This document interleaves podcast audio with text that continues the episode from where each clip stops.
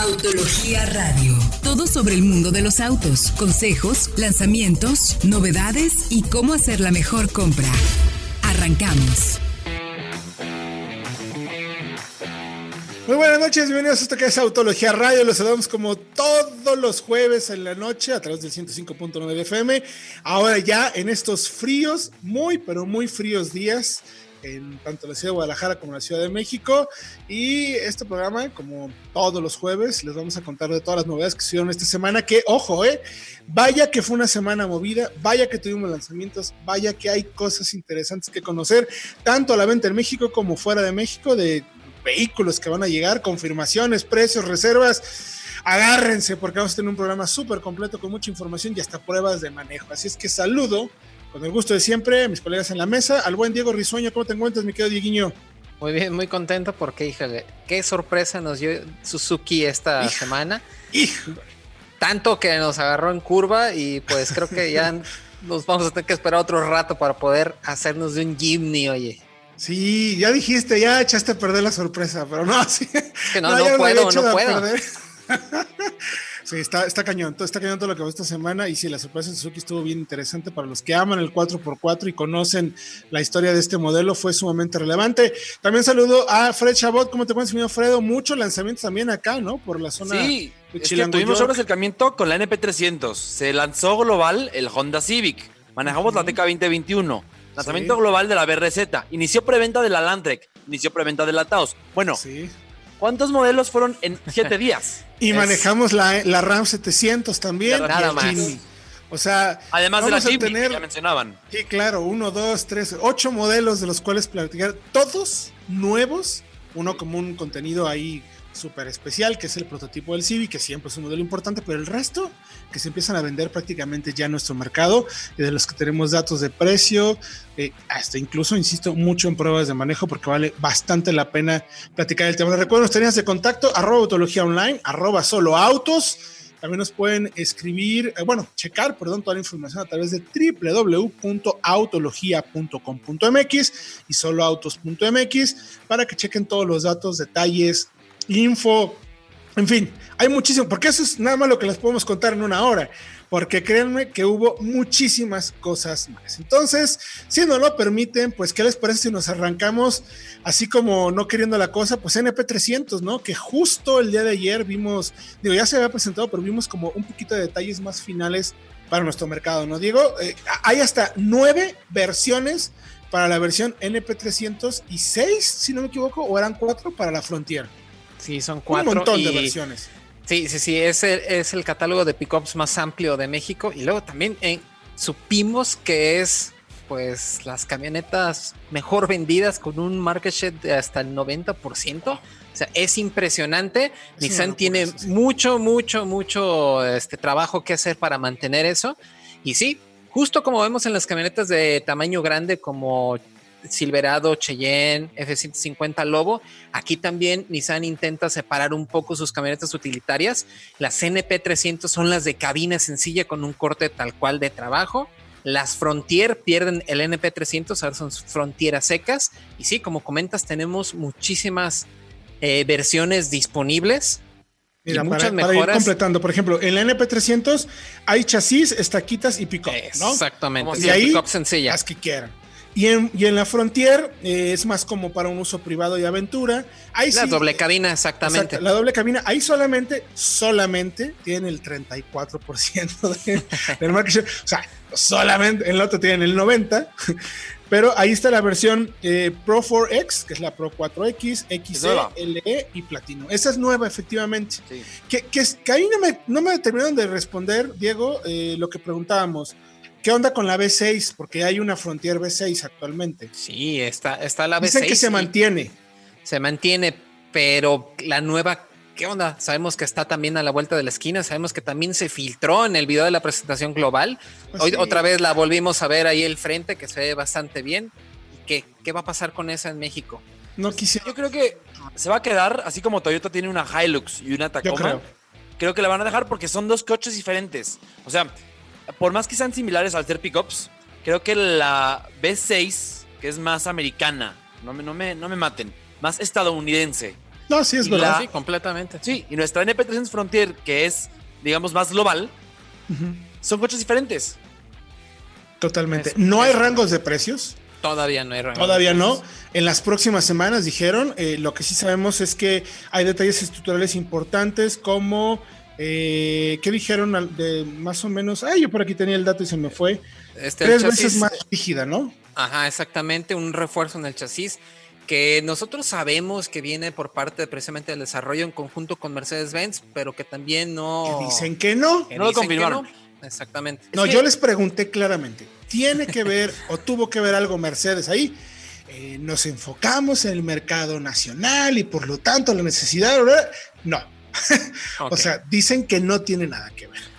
Es que recordarán Héctor y Diego y toda la audiencia que Mercedes-Benz vendió en otros mercados la clase X por un par de años en algunos mercados, algunos solamente fueron meses. Y esa clase X estaba basada en nuestra NP300 Frontier, pero obviamente al ser Mercedes-Benz tenía otras mejoras estructurales, que son las que ahora recibe la, digamos, esta actualización para la Frontier de Nissan. Las aprovecha. Lo que estaba desarrollado de planeado, tomó provecho de ello.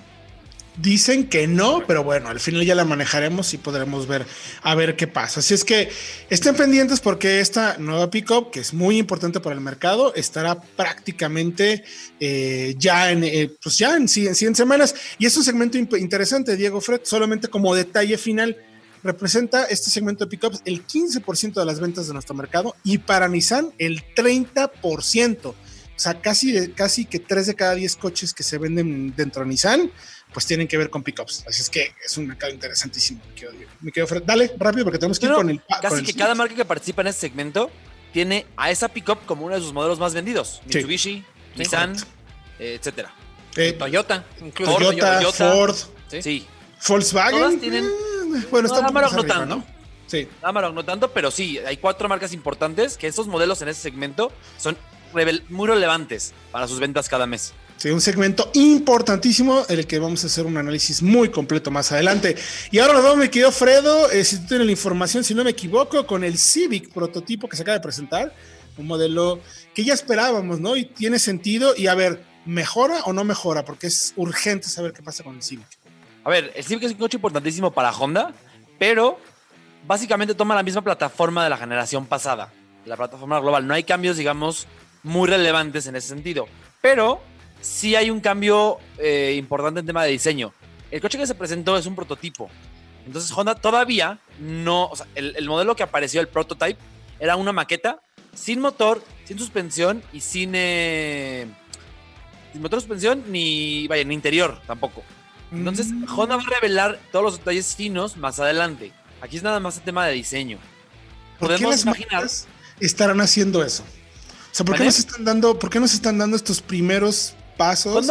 Honda, lo hace mucho, no sé por qué siempre revelan prototipos así antes del modelo de producción. Y luego llegan y son, terminan siendo iguales. Este coche que ven en las imágenes en autología.com.mx, eh, digamos que toma varias piezas de, componentes que van a usarse en la gama del Civic, pero que no necesariamente van a estar en el Civic Sedan.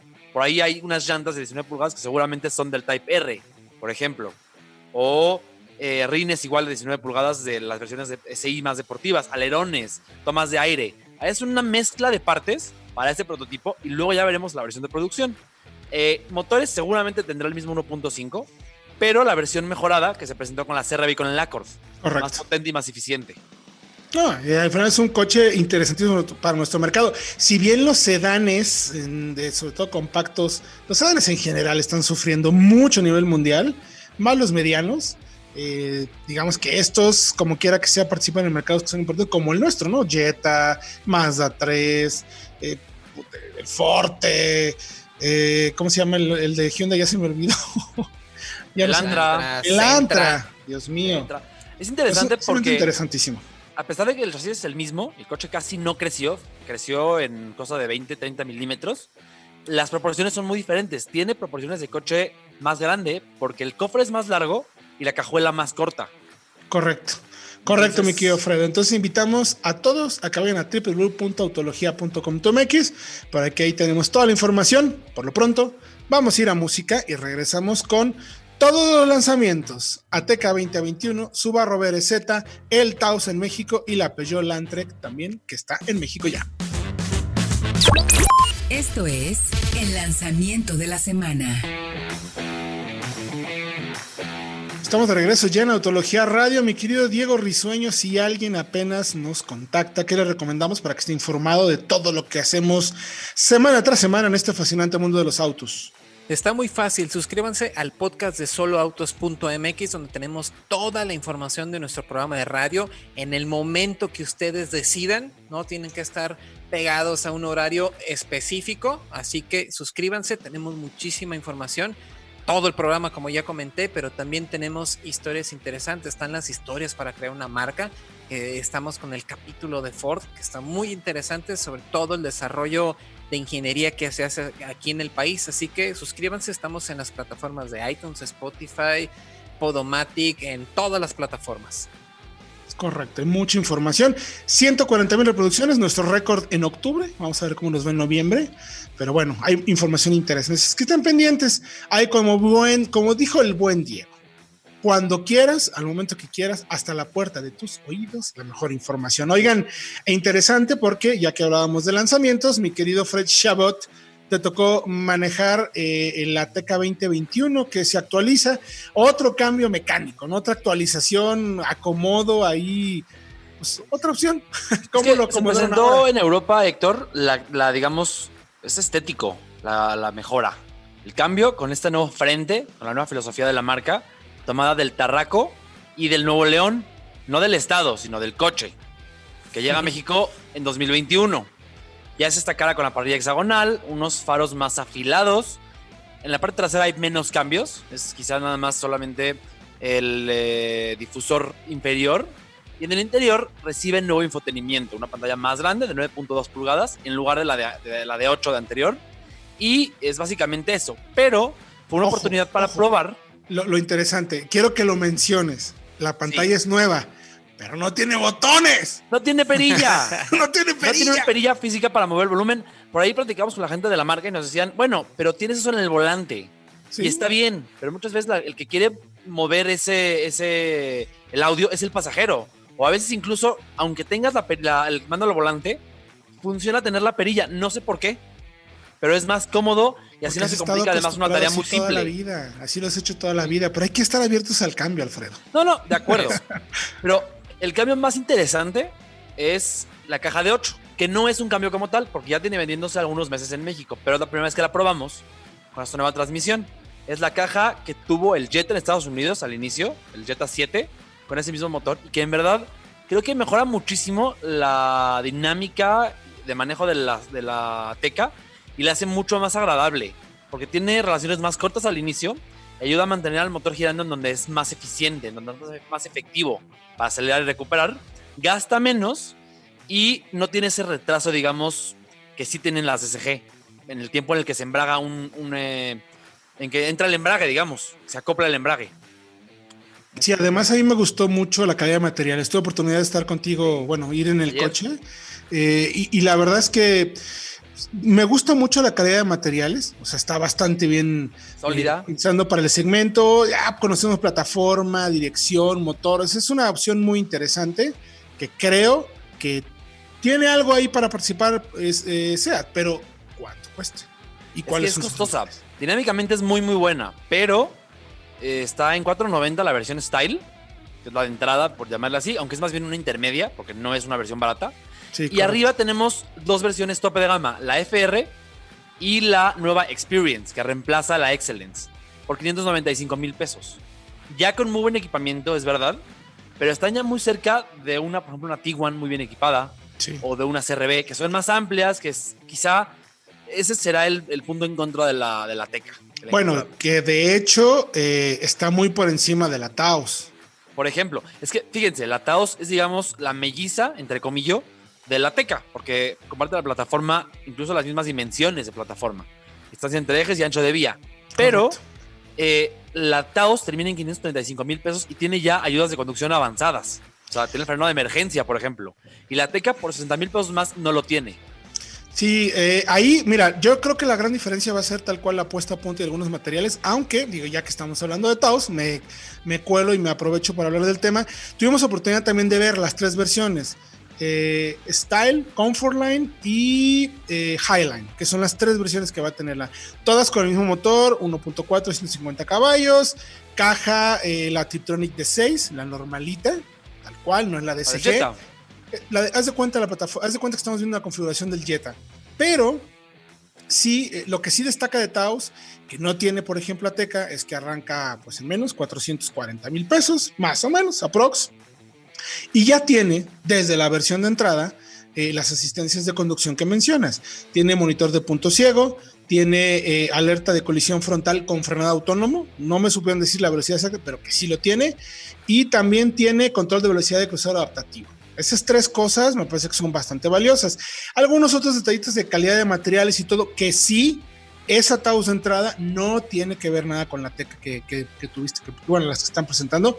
Si hay una mejora considerable de, materiales en la teca en esta versión de entrada de Taos, pero ya cuando nos vamos a las versiones intermedias, que vale 500 mil pesos, que es el rival directo quizás de esta teca que mencionas, por lo que arranca, la intermedia eh, está muy bien equipada porque hay que sumarle eh, ya también el clúster digital, la pantalla de 8 pulgadas, con wireless app, donde puedes conectar el tu teléfono con Android Auto y Apple CarPlay de manera inalámbrica, techo panorámico, ya suma la Highline y muy buena calidad de materiales. O sea, está muy interesante la pelea y creo que ahí, ahí en, ese sentido me parece que Volkswagen lleva un poquito las de ganar por el precio de entrada, el equipamiento y por el nombre de la marca, ¿no? O sea, no quiere decir que sea malo, pero pues la gente Volkswagen es Volkswagen, ¿no? La valora mucho. Por ahí Volkswagen, la Taos va a ser más barata, evidentemente porque es mexicana. Sí, sí también. Plataforma motor la Teca viene de Europa y eso eleva el costo. Correcto. Y una apuesta a punto diferente, ¿no? Que lo platicábamos ahí. estoy seguro que. firme. Sí, estoy seguro que Ateca se va a manejar un poco diferente. Eh, la Taos le va a buscar más, hacer más confortable, más quizás al último estilo americano que ha asumido de cierta manera Volkswagen, ¿no? Lo cual tampoco está mal tampoco está mal. Pero los precios me llamaron mucha atención. Vayan por favor a autología.com.mx o al Facebook. Ahí tenemos un video donde mostramos las diferencias entre los tres modelos en calidad de materiales. Digo, hay una pantallita de 6.5 pulgadas en la versión de entrada que ya tiene todo, pero pasas a la de 10 en cuanto te metes a la Trendline, ¿no? Y digo, a la Comfort Line y luego a la, a la Highline. Entonces ahí me parece que Volkswagen tiene muy buenos argumentos, eh, los rines de 17, 18 pulgadas, no, son 17, perdón, los, los, los de Highland, los, los tope, el techo panorámico, buena calidad de materiales, conectividad también para atrás, para, los, para que puedas cargar el teléfono, salidas de aire acondicionado, o sea, la verdad, la verdad, la verdad, me gustó. Creo que tienen un muy buen jugador ahí. Vayan a ver el video. Y si les parece, platicamos también de la preventa, mi querido Diego. Rapidísimo, a ver si alcanzamos y luego ya completamos en el siguiente bloque. Del Landtrek, ¿no? El Peugeot que vamos a manejar ya próximamente también. Es correcto, antes del lanzamiento, la marca, así como para arruinarle la fiesta a Nissan y su NP300 y Frontier, lanzaron precisamente una preventa de la pickup de doble cabina en su versión Allure que va a estar disponible desde 504.900 pesos para la versión con transmisión manual hasta los 534.900 con una transmisión también de 6 velocidades pero automática. Estas versiones son 4x2. Hay una versión que se llama 4 Action que va a ser la tope, va a ser 4x4 pero de esa todavía no hay este, precios, pero todas vienen muy bien equipadas. Todas tienen pantalla de 10 pulgadas. Lo que me llama la atención, y para que lo, lo, comprenda bien el auditorio, ¿contra quién compite? O sea, es una pick-up, pero ¿contra quién va? ¿Una Ram 700 o una, eh, una Ford Ranger? O sea, ¿dónde se ubica exactamente esta camioneta? Eh, esta va en contra de las medianas, va contra Ranger, contra Hilux, contra L200 y todas vienen. Bueno, Frontier ahora porque todas vienen precisamente con motor turbodiesel de 2.4 litros, 210 caballos y 236 libras-pie de torque. A ver, no es la más accesible del segmento, pero tiene muchos argumentos, ¿no? Como buen Peugeot. Pues queda más o menos al precio de la Hilux Diesel, 503 mil pesos. Pues está bien. Y la, todo, la automática Diesel de Hilux se va hasta los 653. Entonces, ahí está justo. Entre bueno, pues vayan, muchas gracias, Diego. Vayan por favor a www.autologia.com.mx. Chequen los detalles. Vamos a música y regresamos con Subaru BRZ y la prueba de la RAM 700.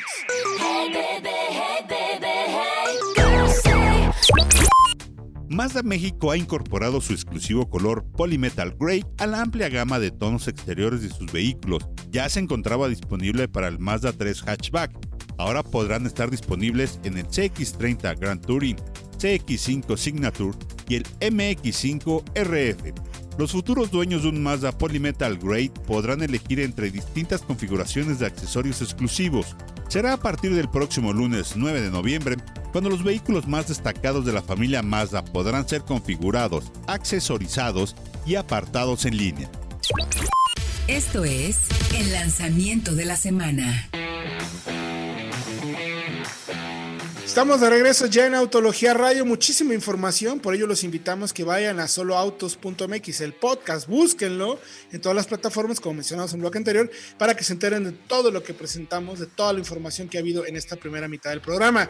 Y ahora vamos a ir rápido también con otro modelo que es interesante, es un modelo muy particular, pero que tiene mucho carisma y por ahí el buen Fred tiene algún hack de información interesante. Me refiero al nuevo Subaru BRZ, mi querido Fred, es la segunda generación, si no me equivoco.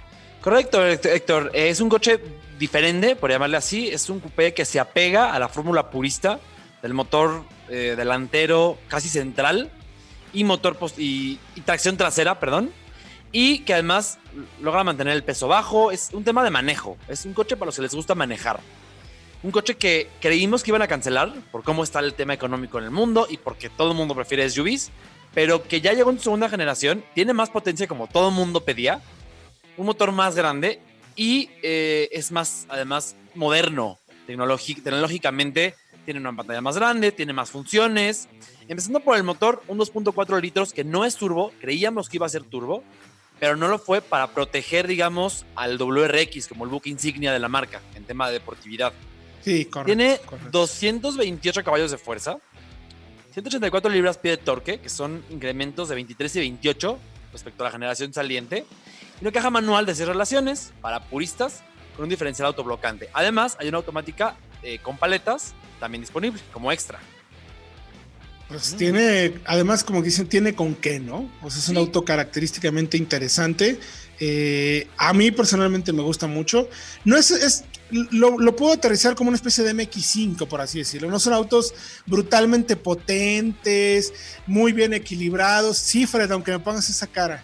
Así es, así es ese auto. Son autos que... sencillos en, el tema y que te permiten de verdad explotar, eh, exactamente, te permiten explotar realmente eh, el manejo, sin tener que recurrir a mucha electrónica, a materiales ligeros o motores muy potentes. Se basan en lo, en lo principal en el desarrollo, aunque Fred diga que no. Es que lo que pasa, el MX5 sigue siendo un coche mucho más ligero. Este se espera que esté entre 1350 kilos. Por este eso. A ver, no, no, no. Va en el principio. Tu rival más directo no, va a ser el, MX5.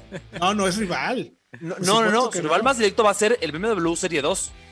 Porque ya de entrada por precio. El actual cuesta 80 mil pesos. ¿Perdón? El Toyota, el que también el Toyota, que absolutamente es, todo. Su mellizo. Pero no, porque este va a costar alrededor de, calculamos 650, 700. Porque el actual cuesta 580. Correcto. por ahí un Serie 2 está en 675. Es un coupe igual, tracción trasera, cuatro cilindros. Eh, ahí es más similar. El MX5 es mucho más barato, mucho más accesible. no le toques ese son, Diego. Nunca se te ocurra volver a mencionar algo así en programa. Es más ligero. O sea, es, sí, plaza. Además, ojo, es eh, un tema de, funcionalidad. Porque el MX5 no es un coche que puedes usar todos los días, o no es un coche para todos. Es biplaza. Este sí tiene asientos traseros. Bueno, pero son de juguete, o sea, son para gente sin piernas, Fred. Entonces, insisto en mi comentario, o sea, comparte mucho de la filosofía de autos mecánicos sencillos, sin recurrir a mucha tecnología para hacerlos realmente divertidos de conducir. O sea, son autos que son un poco más puristas que probablemente no todo el mundo entienda, como muy pocos entienden el MX5. Y eso es lo raro de que sigan haciéndolo. sí, es lo interesante, ¿no? Es un coche para muy poco, es un nicho. De hecho, yo creo que es el, único coupé accesible que queda, ¿no? De ahí fuera creo que está el Mustang. El EcoBoost, sí. Pues Nada sí. Si llegara a venir el Super 4 cilindros que se presentó en Estados Unidos, ese también sería una opción, el turbo. Podría ser. Pero, Pero sí es un nicho muy Toyota que no. interesante, ¿no? Interesante y, y que la verdad es que a quienes nos gustan los coches, siempre vamos a agradecer que se mantengan. Ahí está la información en www.autología.com.mx y diga usted qué prefiere, un Subaru BRZ o un MX5. A ver, Sí. para hacer renegar al buen Alfredo Chabot. Oigan, y otra cosa ya, mi querido eh, Diego, nos vamos a la prueba de la semana. Tenemos una prueba interesante con la RAM 700 que ya tuviste oportunidad de manejar, aunque ahorita está el lanzamiento a nivel nacional, nosotros ya la tuvimos antes y ya pudimos manejarla. ¿Cómo te fue, Eh, mi querido Diego Risueño? Es correcto, pues tenemos a la nueva integrante de la familia de RAM, precisamente a la más pequeña de todas las hermanas pickups del carnero, que es nada más y nada menos que una Fiat Strada, precisamente colocada en la marca que tiene una mayor presencia, sobre todo porque estamos muy cerca del mercado americano y pues RAM está súper bien posicionada. Lo más interesante para esta nueva generación es que eh, aprovechando todo el desarrollo que tienen en Latinoamérica, RAM aprovecha esta nueva camioneta y le dan así como un, un giro de tuerca precisamente al concepto para hacerlo todavía más versátil y resaltar su carácter polivalente, tanto para trabajo como para familia, para todos aquellos que están buscando una pick-up, pero uno también lo utilizan para llevar a la familia, salir al campo, llevar bicicletas, llevar X cantidad de cosas en la batea. Y en esta nueva generación ya tenemos cuatro puertas, muy directo en lo que ofrece también Renault con la Oroc y también igual que la Oroc que vemos que toma todos los detalles de una Duster, aquí vemos lo mismo pero con un Argo. Tiene todos los detalles Correcto. nuevos del Fiat Argo, nada más este, tropicalizados por así decirlo a la marca RAM. Vemos los mismos faros muy similares, las parrillas de las formas generales también muy similares, nada más con el logotipo de RAM así muy grande para que se den cuenta que es una camioneta de la marca americana y pues la habitabilidad es bastante buena y la caja nos sorprende que a pesar de sus cortas dimensiones tiene la capacidad de llevar muchísimas cosas, tiene anclajes para amarrar bicicletas, motocicletas, lo que sea y la versión que probamos que es la Laramie que de hecho también se heredan hasta los nombres de las versiones. Tenemos SLT, Bighorn y Laramie para las pequeñas. Eh, tenemos una cubierta de lona que también permite llevar a todos los bienes que queramos eh, libres de, de los elementos tal cual. O del ojo ahí del, del gandaya que nos ah, encontramos en la calle, ¿no? Exactamente. Ahora, a ver, ¿qué, qué tanto de, de diferente, de diferencia notaste respecto al manejo de Argo? Porque tú manejaste ya los dos, tuviste oportunidad de, ¿no? Es correcto, pues sí tiene un punto de, eh, ¿cómo decirlo? Sí tiene como dos, dos puntos de vista diferentes. Lo que sí es que son- solamente está disponible con el motor de 1.3 este, litros, el Firefly, que tiene 94 caballos de fuerza y 90, no, 98 y 94 libras pie de torque, perdón. Todos nada más con caja manual de 5 relaciones. Lo que nos gusta es que tiene un- unas relaciones bastante cortas que permiten Sí, sacar es- es- provecho. Despegona, ¿no? Es como los clásicos, las clásicas pickups. Igual que Oro, o sea, van en ese rollo. O sea, son brinconas, duritas. Se ve que están hechas para ponerles una friega y que no te va a doler. O sea, se siente robusta, ¿no? No sé, ¿tú pudiste manejarla también, ¿no, mi querido Fredo? Sí, lo que decíamos de las relaciones, cuando la recibimos con el motor 1.3 y vimos que todas eran 1.3, como que, híjole, dijimos, ay, ¿y el 1.8 dónde queda? Creo que no lo necesita. En el largo, quizá por ser un coche, un subcompacto con enfoque más eh, aspiracional, sí. En una pickup de trabajo más utilitaria, creo que la caja con relaciones cortas lo resuelve muy bien. Oye, alcanza 100 kilómetros por hora casi en cuarta velo- eh, velocidad. Es correcto. Muy Entonces, se siente muy viva todo el tiempo, porque Sí, está todo el sí, tiempo sí. en donde más empuja. Sí, y fíjate que contrario precisamente a la Renault Oroc, que es así como su rival con el motor de 2 litros, la caja de 4 precisamente castiga mucho, la automática que tiene la Renault, castiga mucho los consumos y castiga mucho también las aceleraciones. Entonces yo creo que le viene también muy bien esta conjugación del motor pequeño, se siente más ligera la camioneta en relación a la Renault. Y también tenemos, en el corto periodo que le tuvimos a prueba, nos dio un rendimiento combinado de 10.3 kilómetros por litro, que yo creo que está súper bien, porque la Oro, cuando mucho, nos dio 8 cuando la probamos hace como dos años, Correcto. precisamente por la caja. Sí, la caja sí le, sí le, ayuda bastante. A mí me parece que es un producto que tiene, tiene un espacio importante en nuestro mercado. Sabemos que las camionetas, ya comentábamos al inicio del, del, programa, cada vez son más relevantes, cada vez más importantes. Entonces, que tengamos esta opción de parte de RAM, así, RAM. Sí. Eh, no está mal. Y el, además todas vienen con SP, vienen bastante equipaditas, ¿no? O sea, viene el equipo suficiente, ¿no, mi querido Diego? Es correcto, todas vienen con control de estabilidad, tienen cuatro bolsas de aire, dos delanteras y dos laterales. Y también nos sorprendió que todas vienen con, bueno, no todas vienen con el sistema de Uconnect, pero hay Android Auto y Apple CarPlay de manera inalámbrica en una pickup de este segmento. Entonces, eso también es hay que tomar en cuenta. Sí, está bueno, mi querido dale. No, no, curioso que esta tenga SP en todas las versiones y el largo no lo tenga. Sí, es curioso, curioso, negativo para el largo. Sí, estoy de acuerdo. No, es algo que no, no logramos entender. Ah. Pero bueno, porque además de precios, pues también está súper bien de precio. Arranca 244,900 y hasta los 334,900. Me parece que está justo en donde está el mercado. O sea, la base está muy bien colocada, ¿no? Es correcto. Y comparándola precisamente con la Oro, tenemos ventajas no nada más en el precio, sino también en el costo de mantenimiento. También el costo de los servicios de la camioneta son más baratos para la RAM y al final, lo único que lo que gana la Renault Oro, que es precisamente es que mantiene un poco más el precio, el valor de reventa. Así que los invitamos a que vayan a ver el video donde mostramos precisamente todo lo que tienen que saber del costo de propiedad de estas dos pickups, porque como siempre hacemos pruebas muy completas. Sí, correcto, eso es muy importante. Recuerden que la compra del auto no nomás es, es, lo más importante.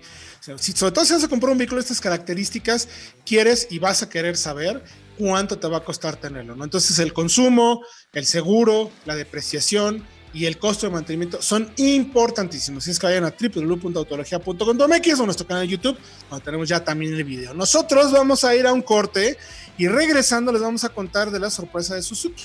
Ya pudimos manejar el Jimny y la verdad es que nos dejó gratamente sorprendidos. Vamos a un corte y regresamos con más. Vamos con la prueba de la semana.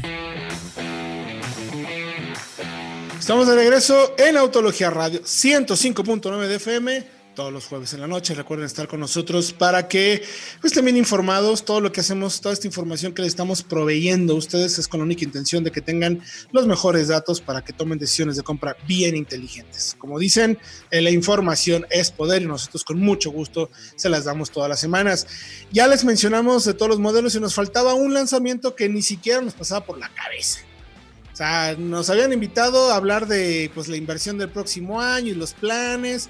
Ya nos habíamos quitado incluso de la cabeza periodistas, eh, la gente de la marca, eh, los mismos dealers. No, Jimmy, no, pues, ni se te ocurre preguntar, ¿verdad? Y pues resulta que el justo el jueves pasado, precisamente acabando el programa de radio que, que estábamos transmitiendo, eh, de pronto la marca anuncia que ¡pum! Llegó el Jimmy a México. Así nomás, de pronto, de un, de un momento para otro. ¿Cómo? ¿Ya? ¿Por qué? ¿Sí? Yo creo que hay condiciones interesantes y de las razones de, las, de por qué llegó el auto. Eh, la verdad es que el hecho de estar en, la, en la presentación me permitió preguntarles a la gente de la marca, pues, pues cómo lo hicieron, ¿no? Y hay una historia alrededor de que más allá del manejo del coche, que sí se los quiero platicar, también les quiero contar de ese tipo de cosas que te enteras, pues a veces eh, de manera fortuita. Resulta que yo, yo, yo veo dos cosas, lo que les comentaba un poco al principio. Por un, por un lado, creo que el tema de pandemia eh, en algunos casos afectó a muchas marcas, pero en otros, yo creo que este caso en particular la llegada del Jimmy tiene que ver con eso. Quizás un poco la desaceleración en otros mercados, cerrar algunas, puede que les haya permitido jalar algo de producto que, a lo mejor no se iba a vender o a lo mejor eh, se, retuvo, no lo sé. Pero es algo que difícilmente vamos a saber de parte de la marca. Lo que sí podemos saber es, eh, por un lado, primero, eh, me contaron de un plan que hubo a inicios de año para ver qué hacían con el Jinmi en todo el mercado. ¿Por qué es tan particular el Jinmi, amigos del auditorio? Porque es un auto que en Japón nada más tiene una lista de espera de 60 mil unidades. O sea, es un año más o menos de espera, ¿qué es lo que producen? Dime. En Europa, perdón, nada más eh, para... Eran 20 años de espera. En Europa. En, Indonesia.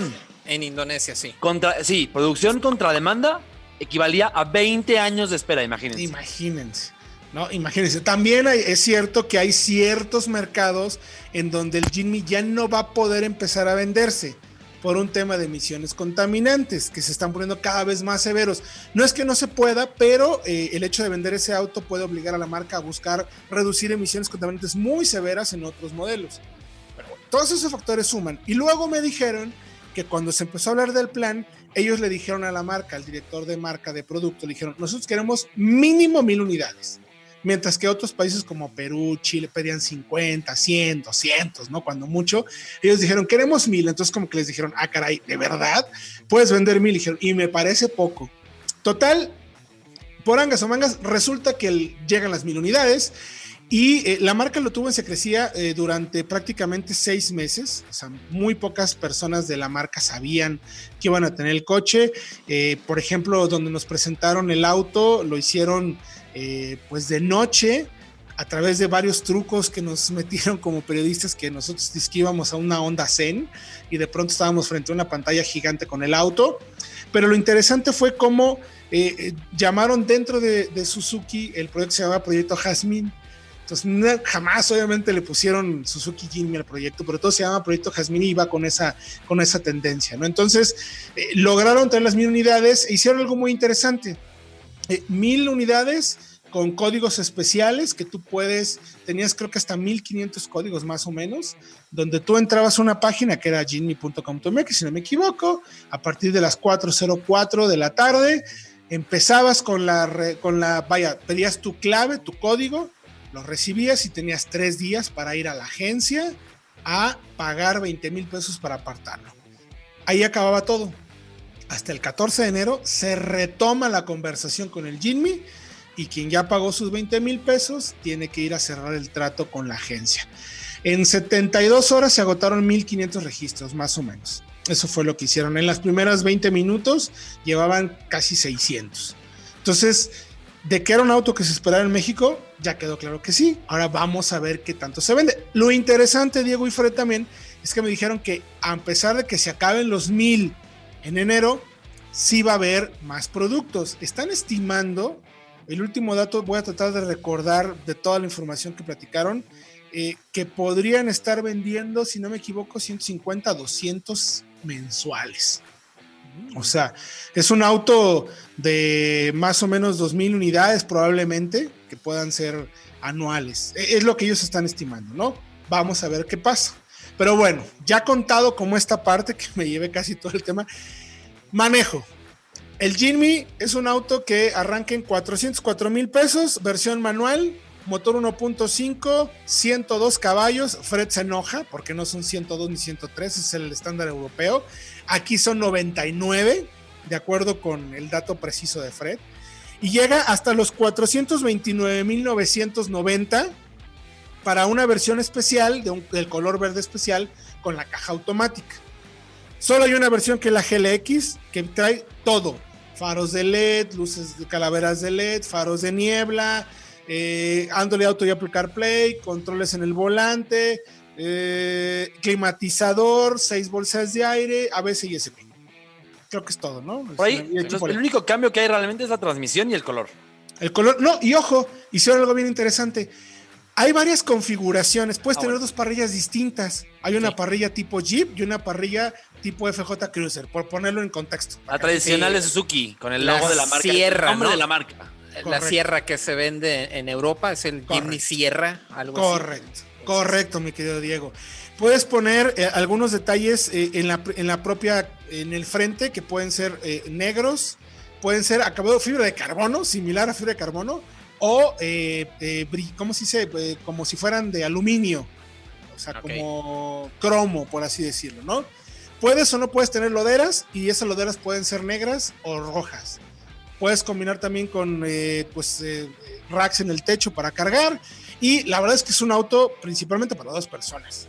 O sea, mide 3.8 metros. O sea, es, es realmente pequeño. si yo voy manejando, atrás no cabe nadie no hay manera de que quepa alguien, o a menos que hagas como escaramuza, o sea, para tres personas. Y la cajuela, pues es prácticamente inexistente, son 80 litros. O sea, se caben caben parados, literal, ocho eh, eh, tetrapack de leche. Así, es todo. No hay más. Lo que tiene es que es un auto pensado como para personas más independientes, que puedes llevar la bici encima o atrás, tumbas tus asientos y toda la parte de atrás de los asientos tiene el mismo material de la cajuela, o sea, es súper rígido para que puedas meter cosas y realmente no te moleste lastimarlo, ¿no? Dime, mi querido Fredo. No, no, no, a fin de cuentas, no importa la potencia, no, importa el espacio.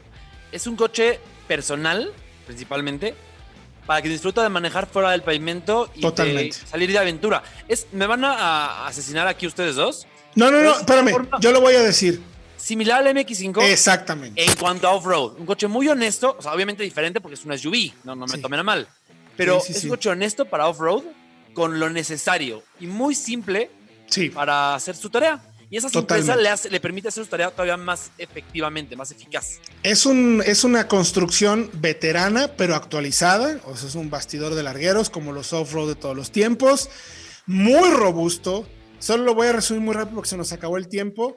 Me quedé gratamente sorprendido de las capacidades del coche, porque los ángulos de entrada y de salida son 37 y 49. O sea, es, es realmente corto, eh, muy ágil 21 milímetros de altura al piso, pero suficiente para brincar por cualquier lado. Las ruedas son muy angostas, cabe en cualquier huequito y tiene suficiente torque. Sobre todo la versión automática me gustó mucho, la verdad.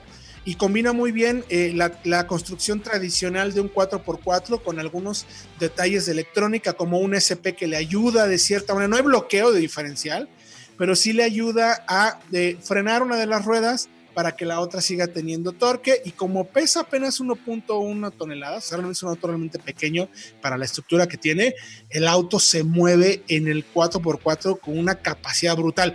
Cualquiera que haga lo mismo y la referencia inmediata es el Wrangler, vale más del doble así tal cual. Es quizás un concepto un poquito más actual, por así decirlo, más espacio para más personas, más cajuela, más motor, más equipamiento, igual un comportamiento fuera del camino también más, eh, más estable. No es que el Jimmy no lo sea, pero pues las capacidades que tiene fuera del camino le pasan un poquito factura también en el, en el on-road normal, ¿no? Pero más adelante tendremos ya la prueba más completa. Esta es una pequeña probadita. Por favor, vayan a www.autologia.com.mx. Ahí tenemos el análisis solo del 4x4 y también tenemos ya un video que hicimos brevemente de la oportunidad que tuvimos. Para que vean lo que yo les digo, puede que quede corto realmente con lo que se ve que el auto puede hacer de verdad, muy sorprendente y estoy de acuerdo con Fred, es como un MX5, es ese auto único, particular para aquellas personas que saben lo que están comprando o como el BRZ. Ah, no, no es cierto. gracias, mi querido Fred. Ahí estamos, perdimos a Fredo ya, mira. Pero bueno, gracias, mi querido Diego Risueño. Exacto, yo nada más quiero decir que se vende un figo lo estoy vendiendo para comprarme un Jimny, precisamente. Todo el mundo quiere uno. También quiero un Jimny. Yo sí, sí, la verdad sí. sí. yo también quiero uno. Además es carismático, los colores están bonitos. Es un auto, es como un juguete. Yo, ¿sabes qué recordé? Los coches que tenías de niño con los que jugabas en la tierra, pero en tamaño real. Es, es, es muy Completamente de acuerdo. Muy bonito. Pues muchas gracias a todos por acompañarnos. recuerdo que toda la información la pueden encontrar en www.autologia.com.mx, soloautos.mx, redes sociales, arroba autología online, arroba soloautos. Estén pendientes, próximo jueves 8 de la noche, aquí en este mismo espacio, en... Eh, 105.9 de FM, Éxtasis Digital. Mi nombre es Héctor Ocampo. Nos escuchamos en la próxima.